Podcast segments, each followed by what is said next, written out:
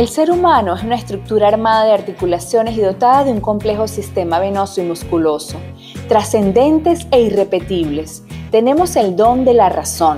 Eso sí, lo que mueve esta estructura de articulaciones, venas, músculos y razón son las emociones que palpitan en un músculo del tamaño de nuestro puño, que late entre 60 y 100 veces por minuto y al que llamamos corazón. Cuando la razón y el corazón reman en la misma dirección, el éxito está asegurado. Hola, yo soy Mariana López y estoy feliz de comunicarme contigo. El episodio del día de hoy se llama La razón y el corazón. El coronavirus cambió la visión que teníamos del mundo, de la vida, del trabajo, de todo. De la noche a la mañana se hizo común y hasta obligatorio trabajar desde casa recibir clases por la web, usar tapabocas, en fin. Muchos creen que todo pasará y volveremos a la antigua normalidad. Pero, oh, oh, al parecer no será así. Cada vez la cosa se pone peor. Y en función de no ser arrastrados por la nueva realidad, debemos plantearnos, ¿qué haremos ahora?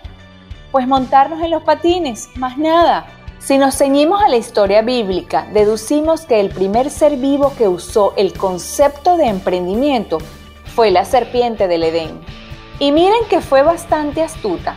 Persuadió a Eva con argumentos irrefutables y logró que comiera. Y no solo comió ella, Adán también lo hizo y el resto ya lo sabemos. Y repito, esta serpiente era una emprendedora. ¿Por qué? Bueno, porque un emprendedor lo cuestiona absolutamente todo, porque quiere emprender. Esa serpiente pudo haber salido a buscar conejos o sapos para tragárselos, pero no. Ella rompió el molde y prefirió conversar con Eva. Sí, una culebra. Con todo el miedo y el escepticismo que siempre ha provocado, logró salirse con la suya. ¿Por qué muchos creen que no pueden? Estoy segura que ninguno de los que me escucha se parece a una serpiente. Y ese ya es un punto a favor.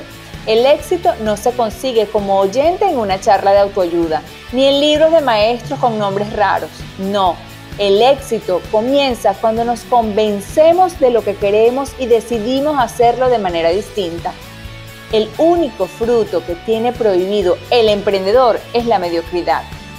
¿sí? La mediocridad. Cada persona es buena en algo y al talento que cada uno posee debe añadírsele sacrificio, creatividad y pasión. Recuerda, no podemos cambiar las circunstancias que mueven al mundo tras el coronavirus. Dicho de otro modo, no podemos modificar el paisaje, pero sí podemos cambiar la visión frente al nuevo paisaje. Imagínate vencedor trabajando en lo que eres bueno planifícate y pasa a la acción, porque simplemente se trata de actitud. Espero te haya gustado el episodio del día de hoy. Yo soy Mariana López y si te gustó, pues compártelo también con otras personas. Espero que te encuentres en el lugar correcto con las personas precisas y recuerda que la victoria en tu vida está a tu alcance porque simplemente se trata de actitud.